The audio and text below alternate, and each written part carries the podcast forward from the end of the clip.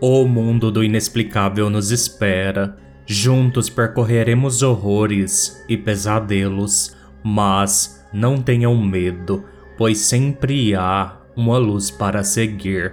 Aqui é o Tiago Lucarini, este é o Cigaluz e sejam todos muito bem-vindos a mais um episódio do podcast. E lembrando que se você tiver um relato e quiser me enviar, mande para o e-mail sigaluzpodcast@gmail.com que a sua história estará sendo contada e considere tornar-se um apoiador do Cigaluz. Entre no site apoia.se barra Podcast ou apoie este projeto pela opção Pix, que é o próprio e-mail do Cigaluz. A sua ajuda fará toda a diferença para o podcast.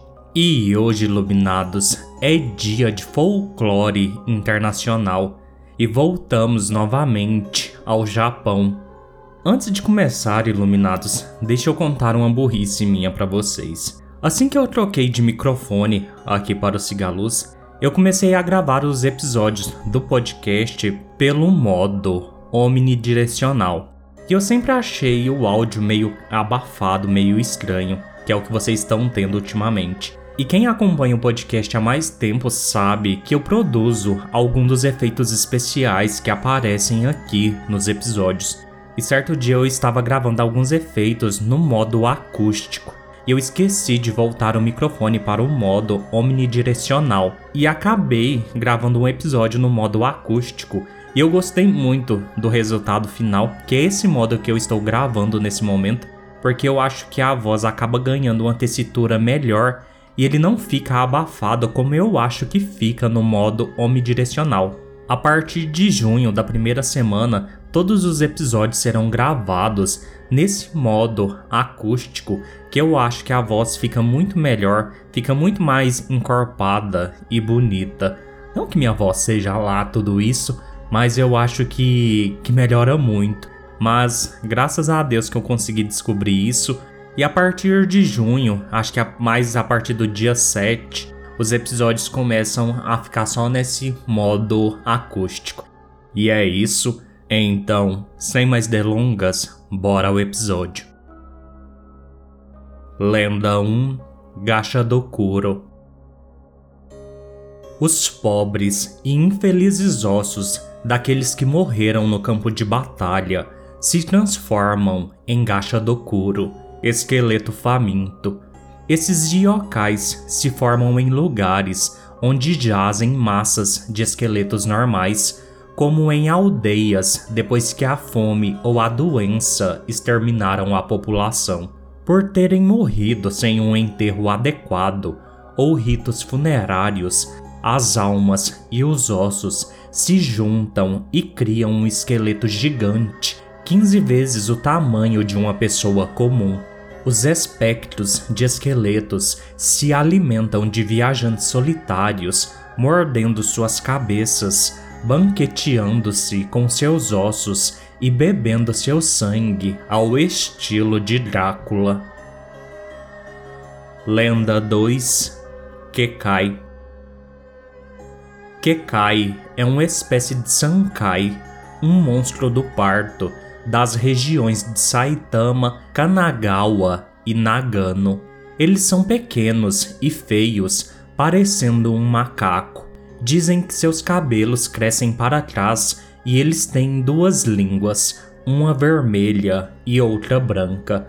Eles nascem de mães grávidas no lugar de bebês humanos. Quando um Kekai emerge coberto de sangue e líquido amniótico, ele rapidamente foge de sua mãe e tenta escapar.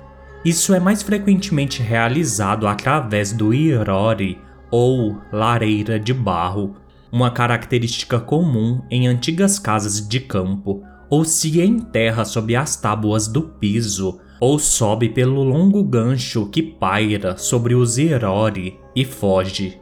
Se o Kekai conseguir escapar, ele retornará mais tarde para matar sua mãe enquanto ela se recupera.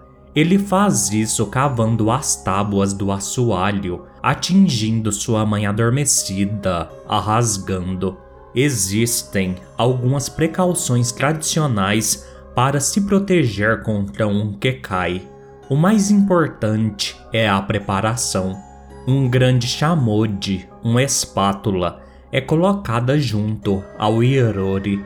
Quando o Kekai tenta escalar o gancho, ele deve ser derrubado e pego antes que tenha a chance de escapar. Outra precaução comum é cercar o chão ao redor da mãe com biobo, biombos dobráveis para evitar que o Kekai escape.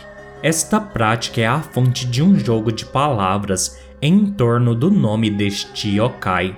O Biobo cria uma barreira espiritual ou Kekai que impede o Kekai de escapar. Kekai é quase certamente uma maneira de explicar os perigos que cercam o parto e a existência de defeitos congênitos. Antes da medicina moderna ser inventada, a morte por complicações relacionadas ao parto não eram incomum. Uma família enlutada pode ser facilmente convencida de que a morte de uma mãe foi causada por algum espírito maligno, algum tipo de punição espiritual pelos pecados da família. Da mesma forma, não é difícil imaginar como culturas anteriores podem ter visto bebês prematuros, natimortos ou deformados como monstros. Referir-se a eles como yokai pode ter sido uma tentativa de entender o desconhecido e o inexplicável. Lenda 3 Oshiroi Baba Oshiroi Baba são bruxas velhas e medonhas que aparecem em áreas montanhosas perto do final do ano.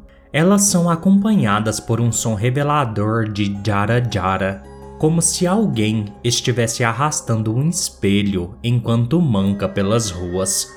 Suas costas são horrivelmente torcidas e dobradas como as de uma velha depois de uma vida inteira de trabalho duro. Elas carregam uma bengala em uma mão e uma garrafa de saquê na outra, e usa um chapéu de palha quebrado. Sua característica mais marcante é o rosto enrugado e velho, coberto com um pó facial branco espesso e desleixado. A Oshiroibaba não interage com humanos com muita frequência. Na maioria das vezes, Apenas a aparência dela é horrível o suficiente para que qualquer um que a veja fuja rapidamente. Ela ocasionalmente aborda pessoas exigindo maquiagem ou tentando comprar saque. Desta forma, ela é um pouco semelhante a outras velhas bruxas yokais que vagam pelas ruas à noite, como a Amazake Baba. No entanto, Quase todos os relatos de Oshiroi Baba a descreve como hedionda e assustadora, mas não perigosa. Lenda 4 Tengubi Tengubi é um fenômeno de bola de fogo visto perto dos rios nas províncias de Aichi, Shizuoka, Yamanashi e Kanagawa aparece como uma ou mais, até várias centenas, de chamas avermelhadas que flutuam no céu. Disse que esses fogos sobrenaturais são criados por Tengu.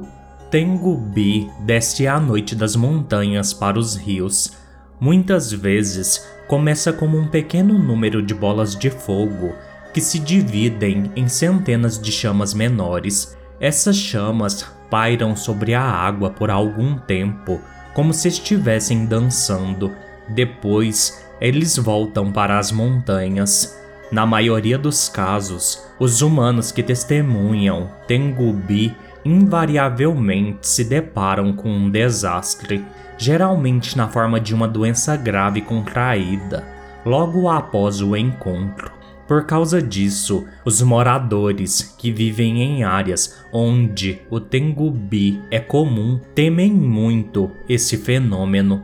Se um morador local ver um Tengubi, ele imediatamente cairá de bruços e se esconderá. Muitas vezes eles cobrem suas cabeças com seus sapatos ou sandálias. Ocasionalmente, Tengubi pode ser útil para os humanos. Em épocas de seca, era comum os produtores de arroz roubarem secretamente água de seus vizinhos, redirecionando a água dos canais para seus próprios campos durante a noite. Isso causou um grande conflito entre as pessoas envolvidas. No entanto, quando os Tengubi aparecem acima dos canais, os possíveis ladrões eram frustrados, ou pelo peso na consciência, ou porque a luz do Tengubi tornou impossível esgueirar-se. Iluminados, como eu sou formado no Hangar 18, o podcast do Ribas e dos Oucas, eu achei que essa lenda do Tengubi tem muitos pontos que remetem a contatos alienígenas. Prestem só atenção. É uma bola de fogo que sai de uma montanha e depois se divide num monte de bolas menores sobre leitos de água, como rios, e obviamente lembra muito algumas coisas de contatos alienígenas. As pessoas que têm contato ficam doentes após o contato e os locais não querem presenciar isso eu acho que lembra muito algumas histórias que eu já ouvi lá no Hangar 18. E vocês, o que acham? Bora seguir. Lenda 5 Tengu Tsubute Tengu Tsubute é um fenômeno onde rochas caem misteriosamente do céu. É mais comumente encontrado nas profundezas das montanhas. No entanto, histórias de rochas misteriosamente caindo do céu também são encontradas em cidades maiores. Geralmente assumem a forma de um punhado de seixos ou cascalho voando pelo ar em um vento maligno.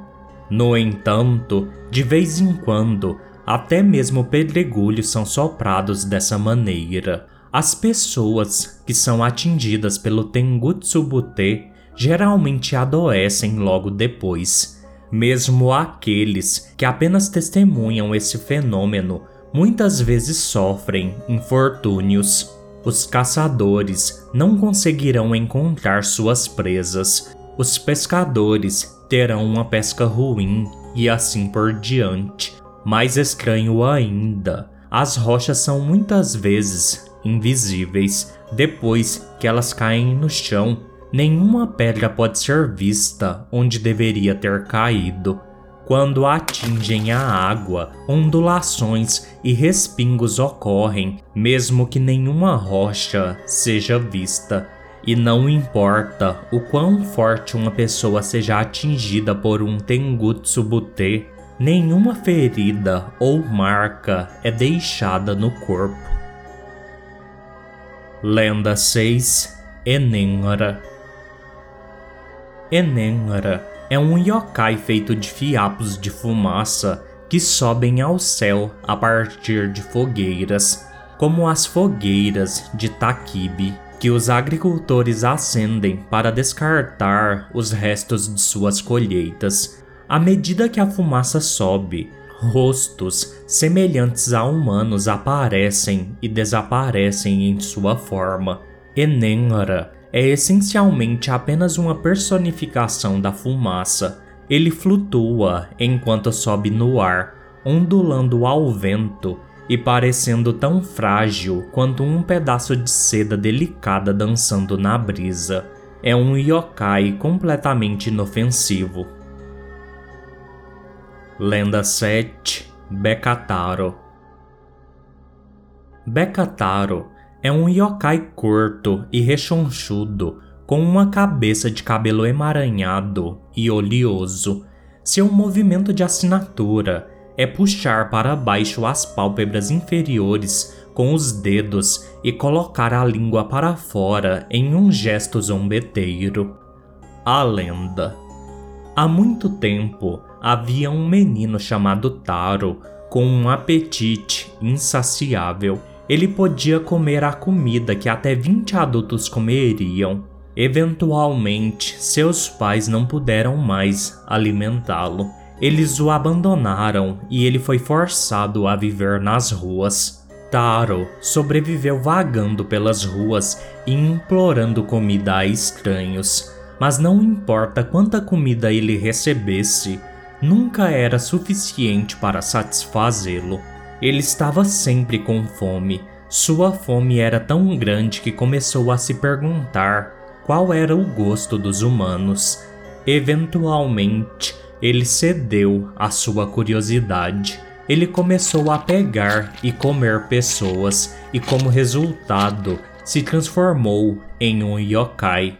A partir de então, sempre que estranhos encontravam Taro nas ruas, eles fugiam dele com medo. Lenda 8 Beto Beto-san Beto Beto-san são espectros sem forma e são reconhecíveis apenas por seu som revelador, o Beto Beto, ou seja, o bater de tamancos de madeira. As pessoas que andam pelas ruas sozinhas à noite podem encontrar esses yokais inofensivos, mas ainda assim perturbadores. Eles sincronizam seu ritmo com os caminhantes e os seguem o máximo que podem, aproximando-se cada vez mais a cada passo. Para as vítimas, isso pode ser traumático o som assombroso de passos os segue aonde quer que eles vão, mas quando eles se viram, não há nada lá. Embora Beto Beto San possa ser desconcertante, eles não são perigosos.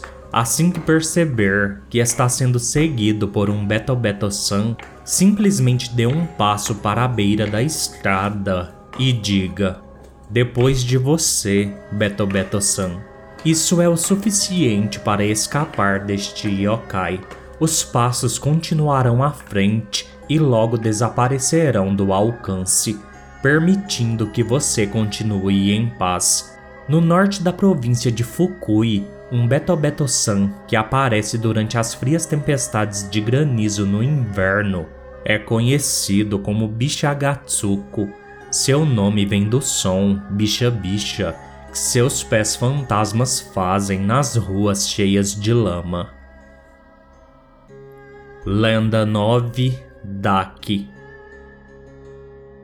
Daki são mulheres aterrorizantes que assombram as ilhas rochosas da província de Saga e se alimentam de vida humana. Daki espreita ao longo das falésias à beira-mar à procura de pescadores para comer.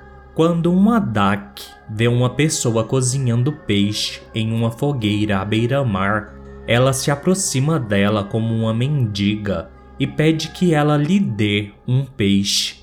Se eles dizem sim ou não, não importa. Uma Dak só está interessada em se aproximar deles. Uma vez que a pessoa está dentro do seu alcance, Adak ataca, drenando o sangue vital de seu corpo.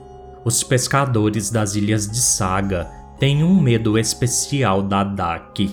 Como resultado, eles têm uma maneira particular de proteger seus barcos quando param em uma ilha para cozinhar peixe. Eles apenas soltam a âncora e não amarram o barco com cabos de amarração.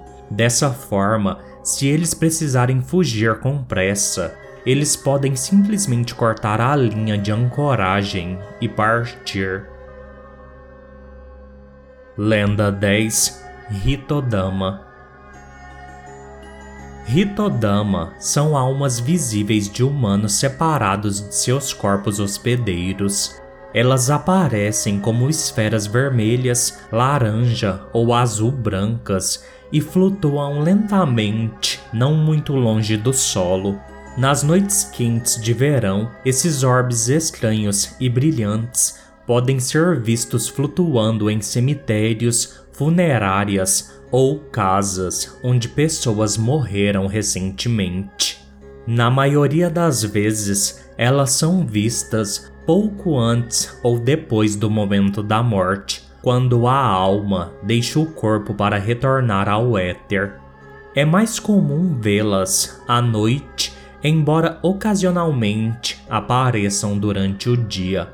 Raramente acontece da Hitodama se materializar quando uma pessoa perde a consciência, flutuando fora do seu corpo apenas para retornar quando a pessoa recupera a consciência.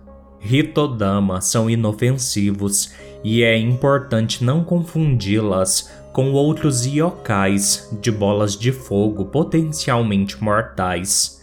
Hitodama pode ser distinguido de outros Hinotama pelas caudas distintas de luz que seguem atrás delas. Lenda 11 Nozuchi. Nozuchi é um dos primeiros yokais registrados no Japão. Eles são poderosos e antigos espíritos semelhantes a cobras dos campos, conhecidos por sua forma e hábitos bizarros. São criaturas baixas e gordas em forma de marreta. Os Nozuchi têm cerca de 15 centímetros de diâmetro e pouco mais de um metro de comprimento. Eles não têm olhos, nariz ou qualquer outra característica facial, exceto por uma grande boca localizada no topo de suas cabeças, apontada para o céu. Seus corpos são cobertos por um pelo eriçado, muito parecido com uma lagarta peluda. Nozuchi fazem suas casas dentro de grandes árvores principalmente no topo das colinas. Eles são lentos e se movimentam rolando e caindo em encostas, depois lentamente voltando para cima. Sua dieta usual é a vida selvagem, camundongos, coelhos, esquilos e outros pequenos animais. No entanto, eles são capazes de comer coisas muito maiores do que eles. Em Nara, eles são conhecidos por se alimentarem de viados. Eles podem devorar um viado em uma única mordida, puxando o animal inteiro para seu corpo pequeno e atarracado. Nozuchi são conhecidos por atacar humanos que se aproximam de seus ninhos, rolando morro abaixo e mordendo seus pés. Suas mordidas são perigosas resultando em terríveis feridas mutiladas que rapidamente levam a febre alta e morte. Uma pessoa que é tocada ou simplesmente vista por um nozuti caindo pode contrair essa febre e morrer. Felizmente, os ataques nozuti são facilmente evitados. Atenha-se a terrenos mais altos onde eles não possam cair ou suba em uma árvore se não houver outro terreno alto disponível. Última lenda de hoje: Yamatite. Yamatite vive no nordeste do Japão e originalmente vem de morcegos. Um morcego de vida longa se transforma em um Nobosuma que depois de muitos anos se transforma em um Yamatite. Esses yokais se assemelham a macacos com bocas pontudas e lábios sugadores. Yamatite vive nas profundezas das montanhas e visita as casas tarde da noite. Eles roubam o fôlego de suas vítimas humanas adormecidas, sugando-o de suas bocas com seus lábios pontudos. Depois de sugar todo o ar adormecido da vítima, o Yamatiti bate no peito da vítima e depois foge para a noite. Um humano que teve sua respiração roubada dessa maneira morrerá no dia seguinte. No entanto, se um Yamatite for pego no ato de roubar a respiração de alguém, seja pela vítima ou por outra testemunha, ele fugirá e sua vítima terá sua vida útil bastante aumentada.